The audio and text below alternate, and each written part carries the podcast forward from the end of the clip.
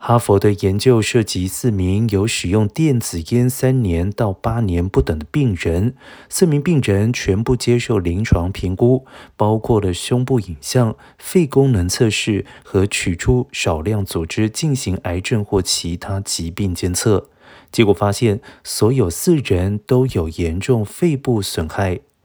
患有慢性肺部疾病。包括了气管部分受阻和类似哮喘的症状。研究人员称，这些类型的阻塞会使人难以呼气，导致他们患上慢性咳嗽。研究人员还在这些患者肺部的黏液层中发现一种会阻塞背部气道的蛋白质。